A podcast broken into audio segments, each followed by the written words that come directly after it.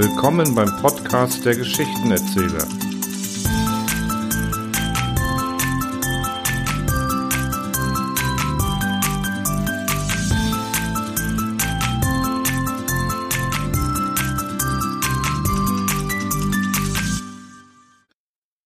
Das Automobil. Sie erinnern sich meiner wohl gar nicht mal, Herr Professor? Zimt ist mein Name. Tarquinius Zimt. Vor wenigen Jahren noch war ich Schüler in Physik und Mathematik. Und da ich gerade durchs Greifswald komme, wollte ich die Gelegenheit, Ihnen einen Besuch abstatten zu können, nicht versäumen. Herr Professor? Missbilligend musterte der Professor den Lederanzug des jungen Mannes. Sie sind wohl Walfischfänger? fragte er mit leisem Spott und tippte seinen Besuch auf den Ärmel. Nein, Automobilist. Ich selbst habe die bekannte Automobilwache Zimt, also Schauspieler, unterbrach ungeduldig der Gelehrte. Aber weshalb haben Sie da früher Physik und Mathematik studiert? Wohl umgesattelt, junger Mann? Umgesattelt? Nun sehen Sie. Aber keineswegs, Herr Professor, keineswegs. Im Gegenteil, sozusagen im Gegenteil. Ich bin Konstrukteur von Automobilen, also von Motoren, von Benzinmotoren, Ingenieur. Ah, Sie stellen die Fantasiebilder für diese Kinematographen zusammen. Ich verstehe. Aber das kann man doch nicht Ingenieur nennen. Nein, nein, ich baue selber Automobile oder Kraftfahrzeuge, wenn Ihnen dieses Wort lieber ist.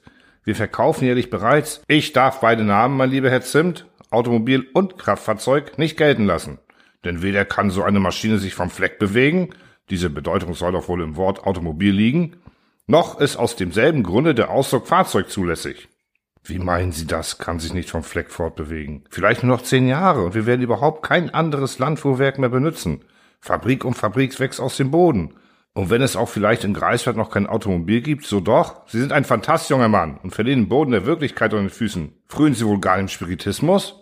In der Tat wohl das bedauerlichste Zeichen unserer Zeit. Immer wieder das Gespenst des Piperto mobile unerfreulicherweise sein hässliches Haupt erheben sehen zu müssen. Rein als ob die Lehrsätze der Physik gar nicht existieren.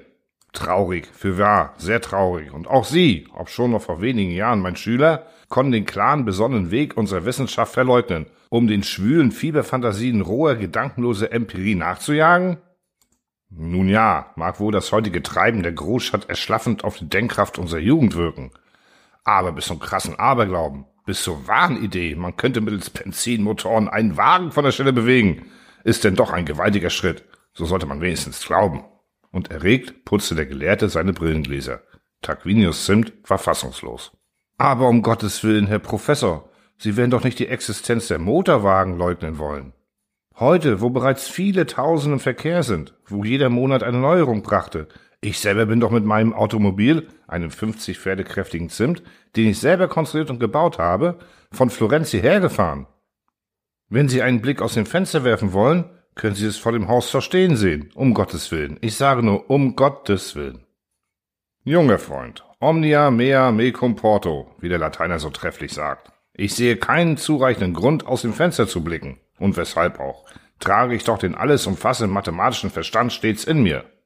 Dem schwankenden Boden der Sinneswahrnehmung sich anvertrauen? Sagt mir nicht mehr, mehr als die Sinne je vermögen, die schlichte Formel, die jedes unmündige Schulkind begreift. Gewiss sind sie ihrer noch aus der Studienzeit froh eingedeckt. Nun sehen Sie. Das hilft aber nur alles nichts, denn ich selber bin doch mit meinem Automobil von Florenz bis Greifswald bis vor Ihr Haus gefahren.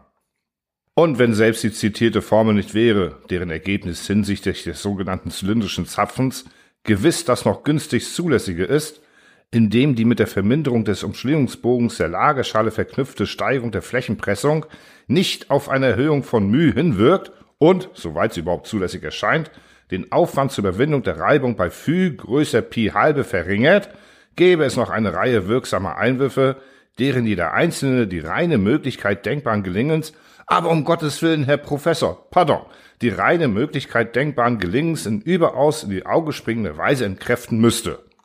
Wie könnte es, um laienhaft zu sprechen, beispielsweise in den Bereich mechanischer Möglichkeit verlegt werden, der durch die schnell aufeinanderfolgenden Benzin-Gas-Gemischexplosionen in den Zylindern A, B, C, D stets anwachsenden beträchtlichen Erhitzung und hierdurch resultierenden Ausdehnung und wiederum hieraus sich ergebende Anpressung an die Zylinderwände bis zur Unbeweglichkeit des metallischen Kolbenmaterials, anders als durch immerwährende großmängige Zufuhr behufs ausreichender Kühlung, stets neu zu beschaffende Wasserquantitäten was wiederum angesichts des verkehrten Verhältnisses Gewichtes zum Krafteffekt des Motors das Resultat des Versuches im negativen Sinne klar zutage treten lässt, vorzubeugen, fassen wir ferner, ich bin von Florenz bis Greifswald gefahren. Fassen wir ferner unter Zugrundelegung der Formel ins Auge, dass durch Erhitzung und sonstige der Ruhe des Ganges nachteilige Schwingungen infolge ihrer Eigenartigung zur Wachrufung von Massekräften unliebsame Veranlassung gegebene Bewegung von Maschinenteilen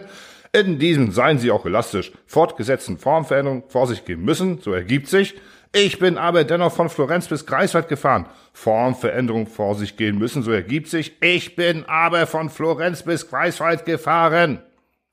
Der Gelehrte warf einen verweisenden Blick über seine Brille auf den Sprecher.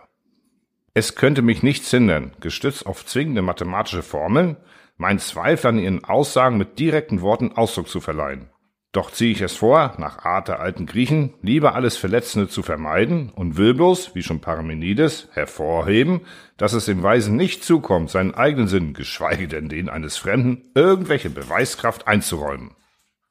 Tarquinius Zimt dachte einen Augenblick nach, dann griff er in die Tasche und reichte dem Professor schweigend einige Fotografien. Dieser betrachtete sie nur flüchtig und sagte, nun, und Sie glauben, junger Freund, durch derlei Lichtbilder von scheinbar in Fahrt befindlichen Automobilen die Gesetze der Mechanik in Misskredit bringen zu können? Ich erinnere nur an die Ähnlichkeit der Fälle wegen, an die Abbildung animistischer Phänomene durch Krokos, Lambroso, Mendeleev. Wie genau versteht man heutzutage solche Fotografien, durch allerlei Kunstgriffe hinsichtlich des wahren Tatbestands täuschend zu gestalten? Im Übrigen wusste nicht schon Herr Klied, dass nach den Gesetzen der Logik ein abgeschossener Pfeil auf jedem mathematischen Punkte seiner Flugbahn sich in vollkommener Ruhe befindet? Nun sehen Sie, und mehr als das, im übertragenen Sinne, können auch im besten Falle Ihre Lichtbilder nichts beweisen. In den Augen des Ingenieurs klomm eine tückische Freude. Gewiss werden Sie mir als Ihrem ehemaligen Sie so sehr bewundernden Schüler, hochgeehrter Herr Professor, die Bitte aber nicht abschlagen, sagte er mit heuchlerischer Miene, mein vor Ihrem Hause stehendes Automobil wenigstens anzusehen? Der Gelehrte nickte gütig und beide begaben sich auf die Straße. Eine Menge Zuschauer umstanden den Wagen. Tarquinius Zimt zwinkerte dem Chauffeur zu. Ignaz, der Herr Professor möchte unser Automobil besichtigen. Zeigen Sie doch mal die Maschine. Der Mechaniker, in der Meinung, es handelt sich um Verkauf des Wagens, begann eine Lobeshymne. 150 Kilometer können wir mit unserem Zimt machen. Und von Florenz bisher haben wir nicht einen einzigen Defekt gehabt. Wir fahren. Lassen Sie das nur, guter Mann, wehrte der Professor überlegend lächelnd ab. Der Chauffeur klappte die Haube des Motors auf, dass die Maschine frei lag, und erklärte die Bestandteile. Wie bringen Sie, Herr Professor, fragte Tarquinius Zimt mit verhaltenem Spott, eigentlich die Tatsache, dass heute von den Fabriken Daimler, Benz, Dürkop, Opel, Panhard, Fiat und so weiter und so weiter tausende solcher Wagen gebaut werden, mit ihrer Behauptung, die Maschinen könnten unmöglich funktionieren, in Einklang? Übrigens, Ignaz, lassen Sie den Motor angehen.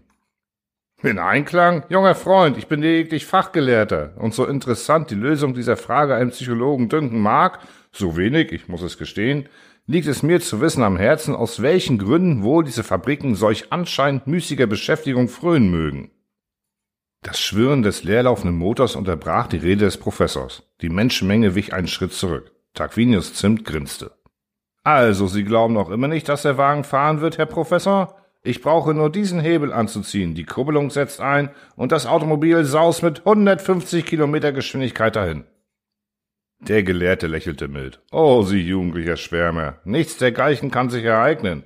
Unter dem Drucke der Explosion, die Festigkeit der Kupplung vorausgesetzt, werden vielmehr augenblicklich die Zylinder A, B und D springen. Mutmaßlich bleibt hingegen der Zylinder C unversehrt. Nach der Formel, ja, nach der Formel, wie lautet sie noch nur, also nach der Formel, Los, jauchzte Zim, los, fahren Sie los, Ignaz. Der Chauffeur legt den Hebel an. Da, ein lauter dreifacher Knall. Und die Maschine steht still. Tumult ringsum. Ignaz springt aus dem Wagen. Lange Untersuchung. Da, die Zylinder A, B und D sind geborsten. Geborsten in einer Weise, wie niemals Zylinder und wenn Nitroglycerin in ihnen gewesen wäre, bersten können. Mit abwesendem Blick starrt der Professor ins Zweite. Seine Lippen bewegen sich murmelnd. Warten Sie nach der Formel, also nach der Formel? Zimt fasst ihn am Ärmel und schüttelt ihn. Er weint fast vor Wut. Es ist unerhört, unglaublich. Seit es ein Automobil gibt, ist so etwas noch nicht vorgekommen.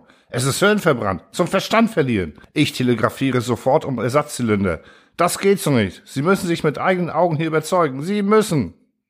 Ärgerlich reißt sich der Gelehrte los. Junger Mann, das geht zu weit. Sie vergessen sich. Glauben Sie wirklich, ich hätte Zeit übrig, Ihren kindischen Versuchen ein zweites Mal beizuwohnen? Sind Sie denn noch immer nicht überzeugt? Danken Sie lieber Ihrem Schöpfer, dass es nicht Ärger ausfiel. Maschinen lassen sich mit sich spaßen. Nun sehen Sie. Und er eilt ins Haus. Noch einmal dreht er sich im Tor um, erhebt abweisend den Finger und ruft zürnend zurück. Sunt poeri, poeri, poeri, poerelia tractant.